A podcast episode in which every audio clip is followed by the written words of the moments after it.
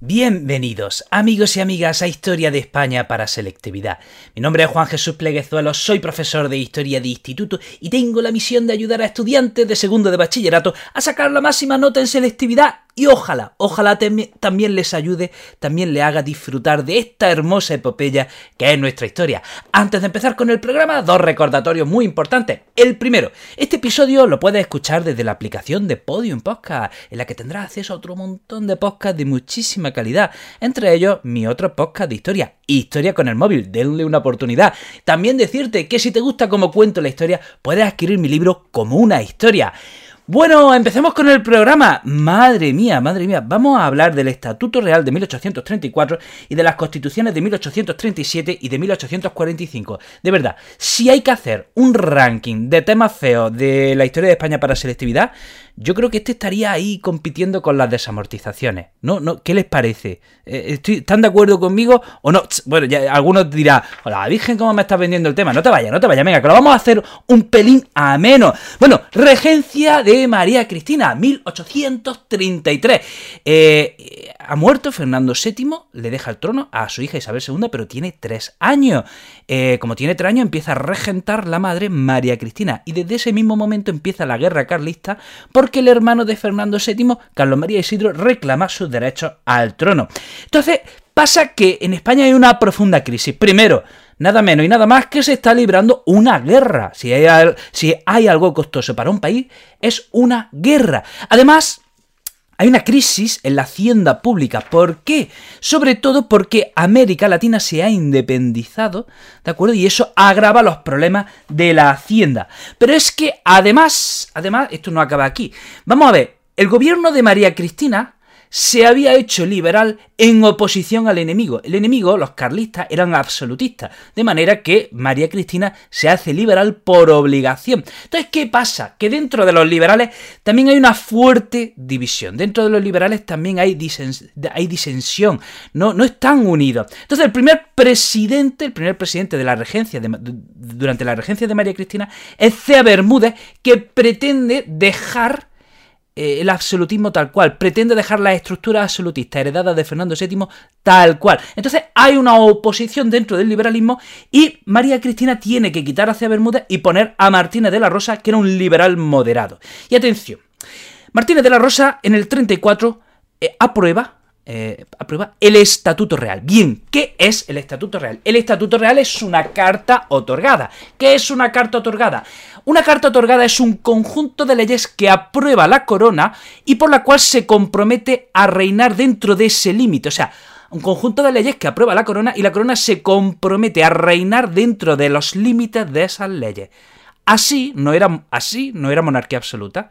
O sea, si venimos de un siglo, del siglo XVIII, donde la, monarquía es absoluta y el rey puede hacer lo que quiera, él está, una carta otorgada, digamos que es un, paso, eh, un paso más moderado. Una carta otorgada viene a decir que el rey, que sí, que el rey aprueba las leyes que él quiere, pero dentro de unos límites dentro de un marco que él mismo aprueba. Bien, ¿cuál es la diferencia con una constitución?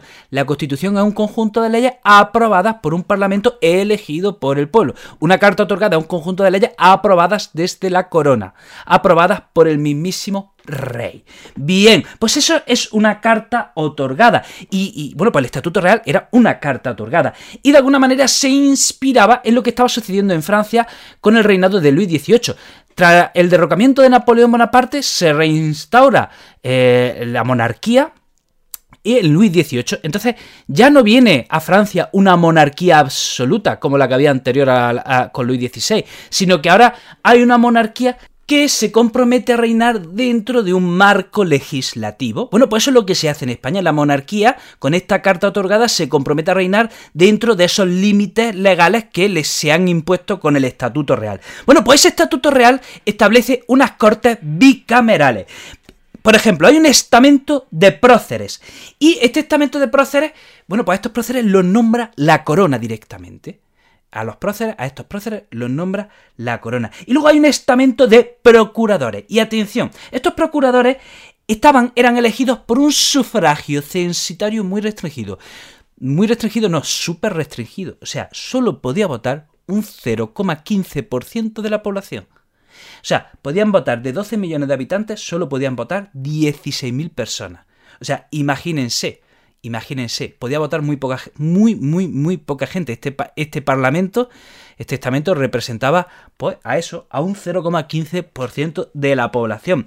El rey tiene poder legislativo y ejecutivo. Además puede convocar y disolver cortes. Además, las cortes tienen, las cortes quedan como una asamblea consultiva y legislativa, pero ojo, eh, el rey también tiene poder legislativo. O sea, las cortes pueden legislar, pero el rey puede intervenir en esa obra legislativa. Entonces, tenemos que decir que este estatuto real, bueno, pues estaba dirigido al público conservador. Bueno, entonces, ¿qué sucede? ¿Qué sucede? Bueno, pues que si esto está para hecho por conservadores y para conservadores, los liberales se oponen.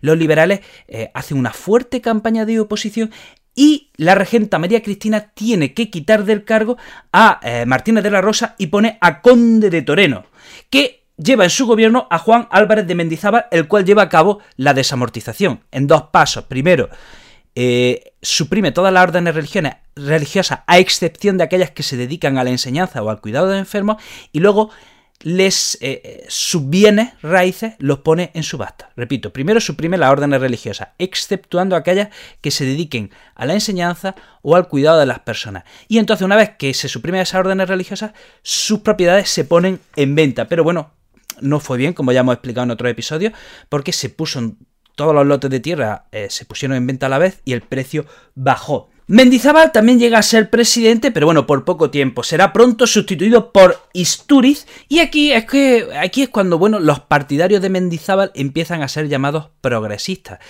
Eh, por un lado tenemos los conservadores, por otro lado tenemos los liberales, y luego están aquellos que van más allá, que van más allá de los liberales, y estos empiezan a ser los progresistas y empiezan ahora a distinguirse como partidarios de Mendizábal. Entonces, Mendizábal es sustituido por Isturiz, y entre tanto, en agosto de 1836, uno, un grupo de sargentos eh, se pronuncia en la granja de San Ildefonso. Entonces aquí la reina se ve obligada a poner como presidente a Calatrava a un liberal y a aprobar la constitución de 1812, aunque en 1837, o sea, un año después del pronunciamiento, se reelabora una constitución y se aprueba la constitución del 37, que es una constitución progresista, progresista. Se reconoce la soberanía nacional, soberanía nacional, es decir, la soberanía reside en la nación. ¿Qué es la nación? El conjunto de todos los ciudadanos. ¿Por qué estoy remarcando esto y lo digo tan despacio? Porque frente a soberanía nacional tenemos el concepto de monarquía absoluta, donde la soberanía está en una sola persona. Eh, se regula la milicia nacional. Recuerden, la milicia, la milicia nacional es ese cuerpo de seguridad que se crea en la, con la Constitución de Cádiz para, mm, digamos, proteger y defender el nuevo Estado liberal. Se reconoce la división de poderes. Recuerden, los tres poderes deben estar separados para controlarse y vigilarse unos a otros. Se reconoce la libertad de imprenta. La libertad de imprenta eh, hoy día diríamos libertad de expresión. ¿De acuerdo? En aquel entonces se decía libertad de imprenta, es decir, que se pueda publicar aquello que uno considere sin censura. Aunque hay que decir que en esta constitución al final los progresistas, aun teniendo mayoría en la Cámara, hacen concesión a los moderados. Hacen concesión a los moderados, de manera que el rey sigue teniendo amplios poderes. El rey seguirá teniendo amplios poderes. ¿Para qué? ¿Para qué se hacen concesión a los moderados? La idea era que esta constitución fuese duradera, que esta constitución fuese permanente en el tiempo, que no llegara, que no se cambiase cada poco tiempo, que al final se cambió igualmente. Por eso los progresistas hacen concesiones a los moderados. Entonces, del 37 al 40 tenemos unos años en los que gobiernan eh, gobiernos moderados y en 1840 llega, llega la regencia Espartero. Recordemos que Espartero es el hombre fuerte porque en 1839 ha terminado con la guerra carlista, con el convenio de Vergara. Entonces, de 1840 a 1843 tenemos la regencia de Espartero. En 1843 se proclama la mayoría, la mayoría de edad de Isabel II, ya con 13 años, y de 1844 a 1854 hablamos de la década moderada. El hombre fuerte será Ramón María Narváez. ¿Y qué pasa? Pues como no, se hace una nueva constitución. La constitución del 45, que será una constitución moderada. Que será una constitución moderada. Entonces, la corona pues tiene mayor protagonismo. comparte con las Cortes la soberanía nacional y el poder legislativo. El rey puede nombrar y cesar ministros, puede disolver las Cortes. Entonces, las Cortes son bicamerales y en el Congreso de los Diputados los diputados pueden ser elegidos cada cinco años por sufragio restringido y atención, solo vota, apenas vota un 1% de la población. Y hay que decir que los senadores son nombrados por la corona. Entonces, vamos a recapitular. Vamos a recapitular. Tenemos el Estatuto Real del 34, la Constitución del 37 y la Constitución del 45. Bien, vamos a, a simplificar y a esquematizar. El Estatuto Real del 34 está hecho para, eh, la, mm, ¿cómo decirlo?, la población conservadora. Está hecha con un carácter conservador, para una minoría, para la minoría, para la clase más alta de la sociedad. Por eso, bueno, pues no se reconocen derechos, solo se, solo se gobierna, digamos, para los más poderosos. Entonces el Estatuto Real está hecho para la la población conservadora de la sociedad, o, mejor, dicho de otra manera, para la clase alta de la sociedad. Sin embargo, la Constitución del 37 tiene un carácter más progresista. Más progresista, pretende que haya más libertades, pretende que el rey tenga menos poder, pretende que eh, la, población tenga algo de más derechos, por ejemplo, la libertad de imprenta, nada menos, ¿eh? nada menos que la libertad de expresión. Entonces la Constitución del 37 va un paso más allá que el Estatuto Real del 34. Pero, ¿qué pasa? Hay como una marcha atrás. En la Constitución del 45, de nuevo, de nuevo, de nuevo, es una constitución moderada, moderada, donde el rey tiene mucho poder, donde se le quita poder al poco pueblo que podía reinar, ¿vale? Entonces, eso es la Constitución del 45. Constitución del 34, eh, con carácter conservador. Constitución del 37, más progresista. Constitución del 45, de nuevo más conservadora, más moderada. Bueno, hasta aquí amigo y amiga el programa de hoy. Espero que te haya ayudado a entender un poquito mejor este episodio tan, tan, tan complicado, ¿verdad? Te recuerdo, este episodio puedes escucharlo en la aplicación de Podium Podcast. También decirte que tengo muchos proyectos relacionados con la educación, que si quieres estar al tanto de todos ellos puedes seguirme en mis redes sociales. Facebook, Juan Jesús Pleguezolo, YouTube, TikTok e Instagram, el profesor inquieto, Twitter, el profe inquieto. Te mando un abrazo enorme, te deseo lo mejor y nos vemos en el próximo programa.